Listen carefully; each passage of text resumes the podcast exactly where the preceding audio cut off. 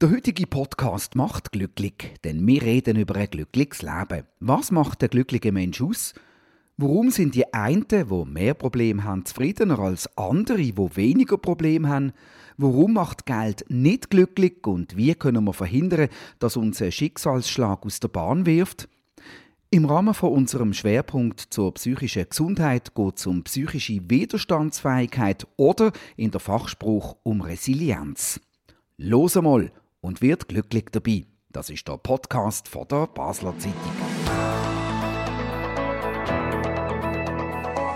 Mein Name ist René Häfliger und ich würde mich als zufriedenen und psychisch stabilen Mensch bezeichnen. Bei der Raffaella Portmann von der Basler Zeitung und bei mir ist Undine Lang. Sie ist als Psychiaterin sozusagen Glücksexpertin und erforscht, warum die einen Menschen Krisen besser wegstecken als andere.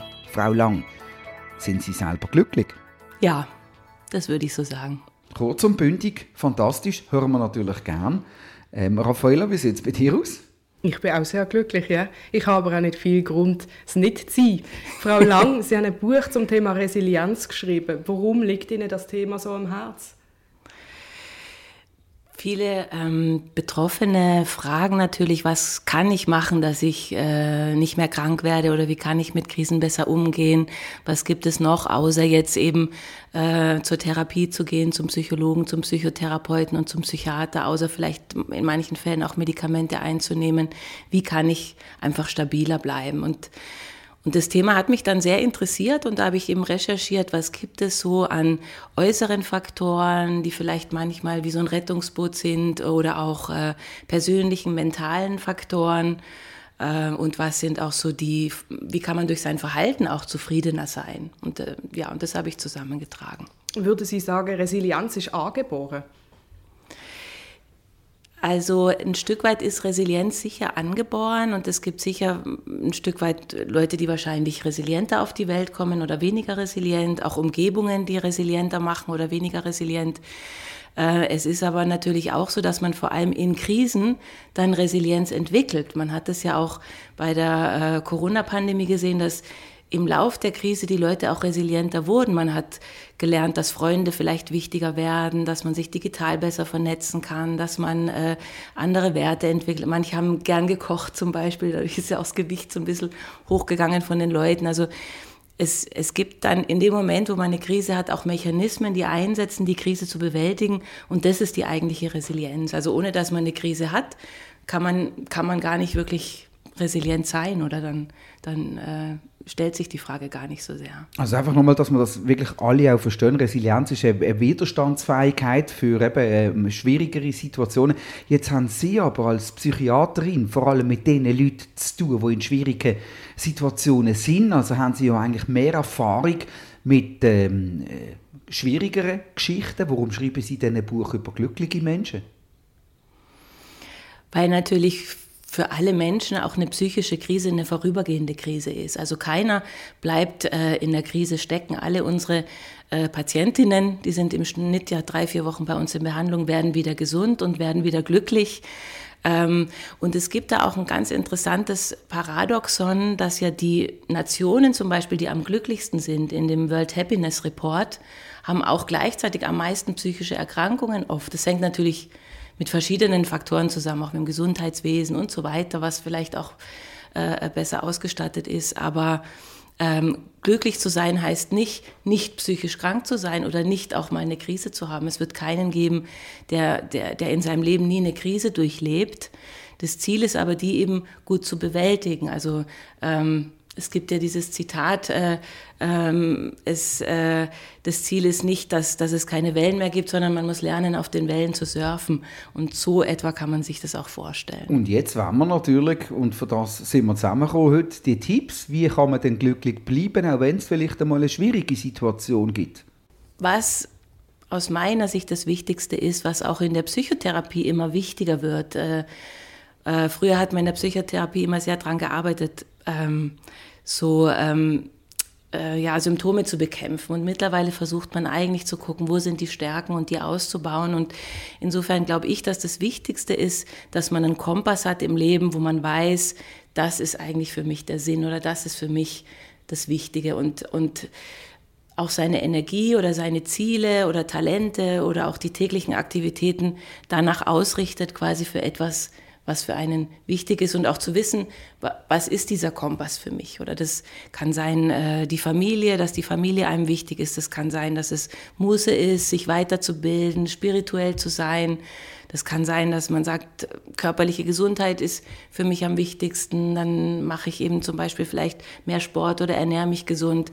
Also diesen Kompass zu haben und danach auch Ziele zu stecken und sich da zu committen, das ist sicher wichtig und den muss man auch erstmal finden, diesen Kompass. Ich glaube, das ist so der, auch eine ganz wichtige Aufgabe, die man hat.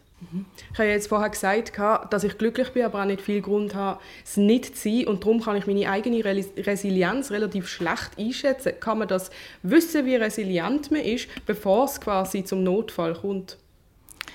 Man kann sicher schon ähm, sagen, wenn man das Gefühl hat, man hat die Kontrolle über sein Leben, wenn man äh, ein, ein, geregeltes Umfeld hat, zum Beispiel ein Arbeitsplatz ist ein wichtiger Resilienzfaktor oder, oder eine Beziehung, Freundschaften sind ein ganz wichtiger Resilienzfaktor, wenn man ein paar Freunde hat, mit denen man sich regelmäßig austauscht. Äh, also jetzt nicht Facebook-Freunde, sondern live, Face-to-Face-Freundschaften ähm, und äh, körperlich gesund ist zum Beispiel, äh, aber auch das Gefühl hat, man kann sein Leben steuern und eben, dass das Leben einen, einen, einen Sinn macht und das, was man im täglichen Leben macht, dann hat man schon ein sehr gutes äh, Resilienzkostüm. Ein von meinen Leitsätzen im Leben ist, Dankbarkeit ist der Schlüssel zum Glück. Ich sehe das auch anderen Menschen an, also äh, Leute, die dankbar sind für Kleinigkeiten, die sind auch viel, viel zufriedener mhm. als so abgelöschte Grießkram, die eher nur motzen. Können Sie das bestätigen oder was für einen Stellenwert messen Sie selber der Dankbarkeit bei?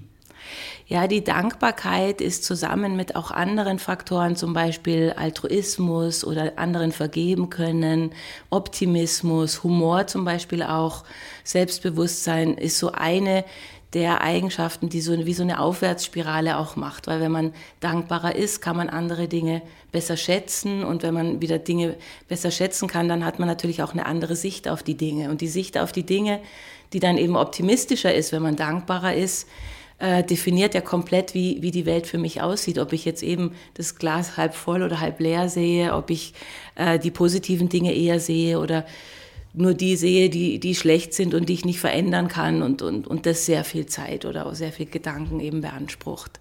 Und bei der Dankbarkeit hat man auch tatsächlich gefunden, dass man äh, in so Studien, wenn man so ein Dankbarkeitstagebuch macht, also ganz einfach nur jeden Tag sich drei Dinge sagt, für die man dankbar ist oder die gut gelaufen sind, dass das schon den Optimismus und das Wohlbefinden erhöht über, über Monate nachweisbar. Also ich, ich bin äh, zum Beispiel mega dankbar, dass heute so schönes Wetter ist, dass ich im Moment mit Ihnen so einen spannenden Podcast darf produzieren und dass ich anschließend im Bergen darf gehen. Was spielt Selbstbewusstsein für eine Rolle im, im, im Glücklichsein letztendlich? Also Selbstbewusstsein auch im Sinne, dass man sich selber einschätzen kann, spielt natürlich eine Rolle, dass man jetzt eben nicht die Maßanzüge von anderen trägt, sondern weiß, was ist mir wichtig, wofür stehe ich. Eben gehe ich gerne in Ausgang äh, oder äh, mache ich lieber was anderes. Und ähm, eine gewisse Portion Narzissmus, also ein sogenannter gesunder Narzissmus, ist auch etwas, wo man natürlich äh, auch äh, äh, was ich jetzt, also was, wo man auch glücklich sein kann. Also eben, man darf durchaus auch mal vor einem Spiegel stehen und denken, boah, cool. Absolut, ja. Okay. Ähm, und Leute, die vielleicht ein bisschen hm, ähm, weniger selbstbewusst sind, sind auch nicht ganz so glücklich. Kann man das in den Zusammenhang bringen?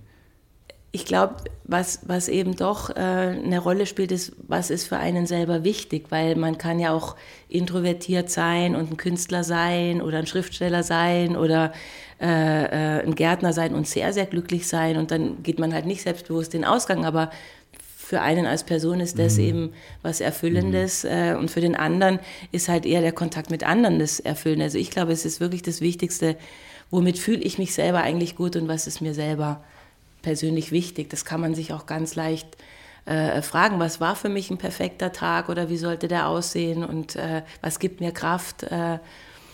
Oder was, was sollten auch meine Freunde über mich sagen, wenn sie eine Geburtstagsrede halten? Was, was, was spielt für mich halt die Rolle? Ähm, das sieht man ja auch beim Geld, weil Sie haben ja vorhin gesagt, hängt es davon ab, wie viel Geld man verdient. Es hängt eben nicht damit zusammen, wie, auch, auch wenn es viele denken, nicht damit zusammen, wie viel Geld man verdient, aber wofür man es ausgibt. Und wenn man es für andere ausgibt, indem man andere hilft oder für Aktivitäten mit anderen, dann macht es einen eben glücklicher und sonst macht es einen eben nicht glücklicher. Und äh, genauso ist es eben auch mit, mit dem Altruismus, wenn man was für andere tut, geht es einem eben besser. Und nicht indem man selber immer dran denkt, wie werde ich glücklicher, sondern indem man eben ähm, seine Zeit auch in andere investiert. Mhm. Also eine positive Einstellung gegenüber dem Leben hilft, resilienter zu werden und das wiederum hilft dir dann auch, positiv eingestellt zu bleiben. Was ich mich dann frage, ist, wenn man jetzt zum Beispiel eine psychische Beeinträchtigung hat wie eine Depression, dann ist es ja automatisch so, dass man das Leben nicht kann, so schön sehen wie andere. Kann es dann wie so eine negative Abwärtsspirale geben? Ja, also wenn äh, gerade bei schwereren Depressionen ist es so, dass, dass die Menschen dann sagen, ja, was kann ich machen? Aber man kann dann aktiv selber eigentlich nichts machen. Man ist da auch nicht selber schuld. Es gibt auch oft gar keinen richtigen Auslöser. Es hat sich einfach ähm, ähm, eine Depression entwickelt, oft ja über Wochen. Und da helfen dann meistens Medikamente erstmal am besten, dass man erstmal so von der emotionalen Seite her wieder äh, äh, Kraft schöpft, dass man wieder schlafen kann, dass man wieder Elan bekommt, dass man sich auch wieder freuen kann. Und langsam wieder stabiler wird. Genau. Und bei, aber bei leichteren Depressionen ist es manchmal schon auch so, dass man, dass man vielleicht auch reagiert auf eine Sache, die die ein Problem darstellt und, und wo eine Depression auch einem hilft dabei zu merken, ah, das fühlt sich jetzt für mich nicht richtig an und ich muss die Situation vielleicht verlassen oder ich muss vielleicht eine Beziehung aufkündigen oder ich muss vielleicht äh, im Job mir was, mir was anderes suchen, ein anderes Aufgabenfeld oder so. Also da können sie ja auch hilfreich sein, die Depressionen, dass man, dass man eben nachdenkt oder dass man ähm, neu, Entscheidungen neu trifft und dann wieder in der Situation dann wieder glücklicher ist. Jetzt ist es ja auch unter psychisch gesunden Menschen total unterschiedlich, wie wir auf Krisen reagieren und wie es uns danach damit geht. Woran liegt das, dass es gewisse total umhaut und andere sehen eine Krise sogar als Chance? Ja, es gibt ähm, von Antonowski gibt so eine äh, äh, Formel quasi, wo man gesagt hat, so übersteht man Krisen besser, nämlich das Adherenzgefühl, ob man das Gefühl hat, dass die Dinge, die um einen herum passieren, eine gewisse Ordnung haben und ob man die auch äh, beeinflussen kann, ob man selber an allem schuld ist und auch ähm, dieses Permanenzgefühl, ob das dann für immer ist. Also und das, da hat man ja jetzt auch in der Pandemie gesehen, dass die älteren Leute oft resilienter sind wie die jüngeren, weil die älteren Leute haben das schon erlebt, dass eine Krise vorbeigeht und dass man Dinge verliert und dass es trotzdem weitergeht und dass man dann andere, dass sie gelassener werden, auch in, in Verlustsituationen. Und ich glaube, ähm, dass, dass das in Krisen eigentlich eins der wichtigsten Faktoren ist, dass man von diesem eingeengten, äh, ich bin schuld an allem und mein ganzes Leben wird jetzt für immer verändert sein, wieder rauskommen kann. Jetzt muss ich nochmal nachhaken. Sie haben gesagt, also je nachdem, ob man das Gefühl hat, man ist an allem schuld oder man kann es auch beeinflussen. Also was ist jetzt positiver, wenn ich glaube, ähm, es hat eine Ordnung um mich herum und es gibt auch ein Schicksal oder wenn ich glaube, es liegt an mir, wie die Welt außen auf mich reagiert oder was passiert? Also Glauben per se, dass es ein Schicksal gibt oder dass es einen Gott gibt, macht auch resilienter. Da gibt es ganz, ganz viele Studien dazu. Also, dass man daran glaubt, das Ganze macht einen Sinn. Also, es muss ja nicht unbedingt ein Gott sein. Äh, das schützt aber gleichzeitig natürlich auch, dass ich durch mein Handeln was verändern kann oder ins Handeln kommen kann. Also, meine Situation kontrollieren kann, gestalten kann. Und vielleicht auch erkenne, das, was ich nicht ändern kann, zu akzeptieren und trotzdem mich auf das zu richten, was ich eben gestalten kann. Also es ist so eine Mischung aus aktiv gestalten, aber eben auch das Richtige und gewisse Sachen einfach auch an, annehmen zu können, die man nicht ändern kann. Sie reden vom ähm, Gestalten und Handeln. Äh, was für eine Rolle spielt das Denken? Also ich habe zum Beispiel einmal ein Buch gelesen, Ihres wird ich noch lesen, Sie haben ja auch eins geschrieben zum Thema Resilienz, Ressourcen stärken, psychisches Wohlbefinden steigern. Ähm, das Buch, das ich gelesen habe, vielleicht kennen Sie das, von Dr. Joseph Murphy, Die Kraft des positiven Denkens. Ja. Die Kernbotschaft von diesem Buch ist ganz einfach, so wie du denkst, so bist Was sagen Sie zu dem? Was manchmal so eine äh, Idee von Leuten ist, die, die verfänglich ist, dass, dass man nur ans Glück denken muss und schon ist man glücklich. Oder dass das Ziel ist, wie so eine Art Status glücklich zu sein. Und das ist wahrscheinlich ein Missverständnis, weil man hat im Leben ein paar Momente, da ist man sehr glücklich, aber man hat dann auch wieder Phasen, wo man eben kämpfen muss oder wo, wo man, äh, es gibt nicht nur ein perfektes Leben. Und wenn ich einfach nur perfekte Gedanken habe, dann ist immer alles perfekt, sondern ich werde immer Rückschläge haben. Ähm, aber ähm, was tatsächlich auch ein Punkt ist, ist, wenn man zu viel denkt, also wenn man zu wenig präsent ist in dem, was man tut. Das ist eigentlich auch ein Hauptthema, was man ja zum Beispiel durch Yoga oder durch Meditation äh, oder auch Sport machen äh, verbessern kann. Ähm, das haben eben Glücksforscher herausgefunden, dass die Leute 50 Prozent der Zeit an irgendwas denken, was hätte man da anders machen können oder wie war das oder wie war jenes äh, und wie so ein Roboter dann was ganz anderes machen und gar nicht mitkriegen, was sie eigentlich im Moment erleben. Und es gibt halt so gewisse Tätigkeiten bei Hobbys, wenn man malt oder wenn man liest oder wenn man Sport macht, wo man ganz bei der Sache ist. Und das ist eigentlich, sind die Momente, wo man am glücklichsten ist oder wo man auch äh, äh, eben präsent ist und die dann auch vor Depressionen zum Beispiel oder auch Angsterkrankungen schützen. Also nicht zu viel zu denken, war nur meine Message, mhm. äh, ist auch ein Faktor, um, um glücklich zu sein. Aber wie weit ist es auch eine Veranlagungs- oder eine genetische Frage?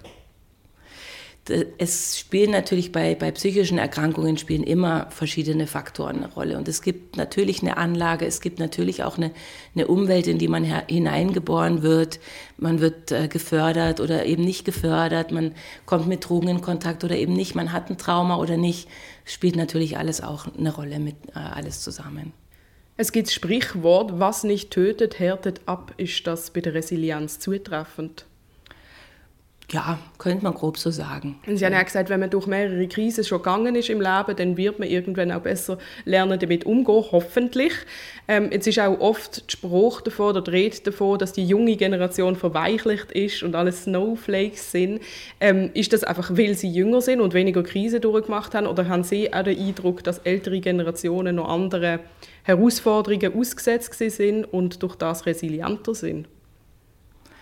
Ich glaube, dass man im Laufe des Lebens resilienter wird, weil es natürlich kein Leben gibt ohne Krisen, weil man immer im Laufe des Lebens erlebt, dass, dass es Dinge gibt, die man verliert oder äh, ähm, ja, äh, einfach nicht statisch äh, gleichbleibend äh, glücklich ist. Aber dass die jüngere Generation jetzt anders, ich denke, die jüngere Generation hat ganz andere Herausforderungen wie die Generationen davor, wenn man, wenn man sieht, äh, sowas wie, wie der Klimawandel oder, oder große globale Krisen, ähm, dann denke ich nicht, dass, es, dass man sagen kann, sie haben jetzt keine Probleme und sind verweichlicht oder, oder so. Ja. Wie ist es mit dem Unterschied Stadt-Land? Sind die Menschen auf dem Land zufriedener als Menschen in der Stadt? Es äh, ist so, dass äh, tatsächlich psychische Erkrankungen in der Stadt doppelt so häufig sind, ähm, dass äh, auch also verschiedene Faktoren, die mit Städten zusammenhängen, äh, auch äh, ähm, zum Beispiel weniger Grün oder weniger Kontakt zur Natur und so weiter, auch äh, das Risiko in Städten für mehr Ängste und für mehr äh, auch Psychosenerkrankungen zum Beispiel, das erhöht sich. Aber Basel ist da ausgenommen, ja, das ist ja so eine schöne Stadt. Eben, und äh, ich denke auch, also äh, äh, man, das hat sicher auch noch andere Artefakte, die eine Rolle spielen, ob man zum Beispiel das soziale Netzwerk verloren hat, wenn man in die Stadt zieht oder wer zieht in die Stadt, wer bleibt auf dem Land. Äh, also ich würde jetzt deshalb auch nicht ein Plädoyer machen, für alle aufs Land zu ziehen. Aber was man schon ähm, festgestellt hat, ist der Kontakt zum Grün, zu Tieren, äh, aber eben auch zu anderen Menschen. In London zum Beispiel hat man untersucht, wenn man innerhalb der Stadt umzieht, von einem graueren Areal in ein grüneres Areal, dann gehen Ängste auch zurück und, und Depressionen. Das kann ich mir schon vorstellen. Ja? Und apropos Land und Tier, äh, das war dann die Frage, was ist zuerst gewesen, Huhn oder Sei, oder? Und das ist schwierig zu ergründen. Also warum ja, genau. dass es jetzt Absolut. so ist, dass die Leute auf dem Land vielleicht glücklicher sind als in der Stadt. Genau, ja, die, die natürlich auch vom Land weggezogen sind in die Stadt, waren ja auch schon unzufrieden aus irgendwelchen Gründen. Das kann man ja, weiß man auch nicht, oder es ist schwierig zu trennen. Mhm. Jetzt fängt es ja schon früher an, ob man eben resilient ist nachher im späteren Leben oder nicht. Das heißt, wie erzieht man Kinder optimal, dass man ihnen möglichst viel Resilienz mit auf den Weg gibt? Was sehr wichtig sicher ist, ist, dass die Kinder merken, dass, dass ihre Gefühle auch wahrgenommen werden, dass man die zurückgibt und dass sie auch etwas ändern. Also dass reagiert wird zum Beispiel, wenn sie schreien oder dass sie was zu essen kriegen, wenn sie Hunger haben oder dass sie auch eben gefordert, gefördert werden, dass sie Aufmerksamkeit bekommen, also dass sie lernen, sie können die Welt gestalten und sie haben auch eine gewisse Autonomie dabei. Ich glaube, das ist, das ist äh, wahrscheinlich wichtig. Und dass man sie auch machen lässt und eigene Fehler genau. machen lässt, dass, man, dass sie quasi können sehen äh, wenn etwas nicht so läuft, wie ich es vorgesehen habe, dann geht es trotzdem weiter und ich kann damit umgehen. Genau, genau, ja. Mhm. Ich habe mir Gedanken gemacht, dass eigentlich Resilienz in der Erziehung fast das Wichtigste ist, was man einem Kind mitgeben kann. Oder wenn wir eine gute Portion Resilienz haben im Leben, dann können, und das werden ja auch schlechte Zeiten auf uns zukommen, und wir können trotzdem mit dem umgehen. Würden Sie das auch so sehen? Ja, das würde ich auch so sehen. Ja. Mhm. Ernährung, Schlaf, Sport spielt wahrscheinlich alles auch eine Rolle, oder? Genau. Und was kann man machen? Viel Sport treiben? Viel Fleisch essen oder eher Gemüse? Genau, also wie immer. ich mache es mit Fleisch. Also man weiß es eigentlich alles schon sehr gut, was gesund wäre. Ähm, es, die Umsetzung ist halt nicht für alles immer einfach, mhm. äh, aber was zum Beispiel auch äh, ähm, äh, sehr gut ist, ist, wenn man Hobbys nachgeht. Also wenn man ein Hobby hat, äh, im Austausch ist auch da mit anderen. Es gibt ja viele Hobbys, die automatisch auch mit Freundschaften verknüpft sind oder mit, mit sozialen Kontakten. Und das ist etwas, was, was zum Beispiel gesund hält. Äh, Freundschaften zu pflegen, Hobbys äh, eben nachzugehen, äh, äh, sich für etwas zu fokussieren, meditieren, Yoga, Sport machen natürlich auch äh, und sich gesund ernähren ist natürlich auch gut gibt es natürlich auch Studien, dass es zeigt, dass es äh, für Depressionen eben äh, hilfreich ist, aber es ist eines von vielen Möglichkeiten. Können wir vielleicht noch auch darüber reden, wie man jemandem kann helfen kann, wenn es nicht um sich selber geht, sondern wenn man jetzt zum Beispiel mit einer Person konfrontiert ist in seinem Umfeld, wo mit einer schwierigen Situation umzugehen hat und das vielleicht nicht so ähm, leichtfüßig ähm, kann handeln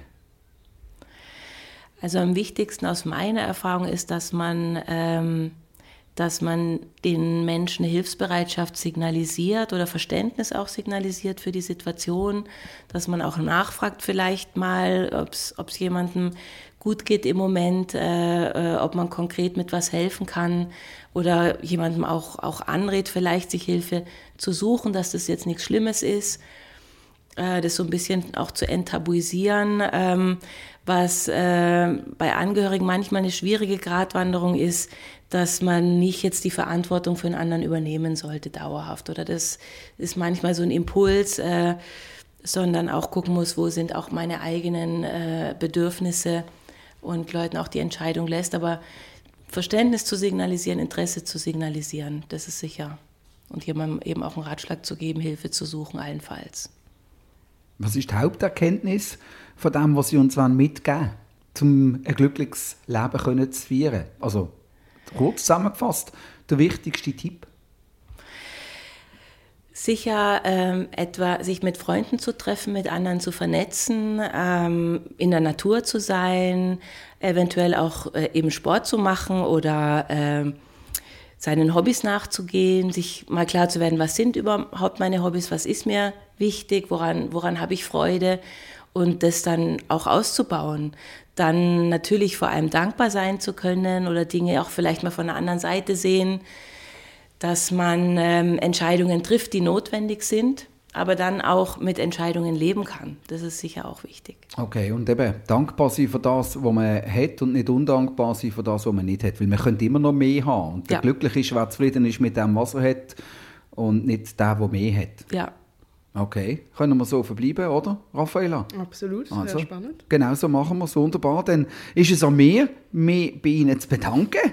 Merci vielmals, dass Sie da sind. Ja, danke schön. Und dass wir ähm, von Ihnen sehr viel haben dürfen mitnehmen und profitieren. In dem Sinne vielen Dank und Ihnen lang und Raffaella Portmann von der Basler Zeitung. Das war «Los einmal», der Podcast von der Basler Zeitung. Jeden zweiten Freitag neu auf batz.ch und überall, was Podcasts gibt. Uns hat es gefreut, sind ihr dabei gewesen. Kritik, Lob, Anregungen oder Fragen zu «Hören mal» via E-Mail an podcast.batz.ch. Wir freuen uns auf übernächste Woche. Bis dann allerseits eine gute Zeit, Glück und innere Zufriedenheit.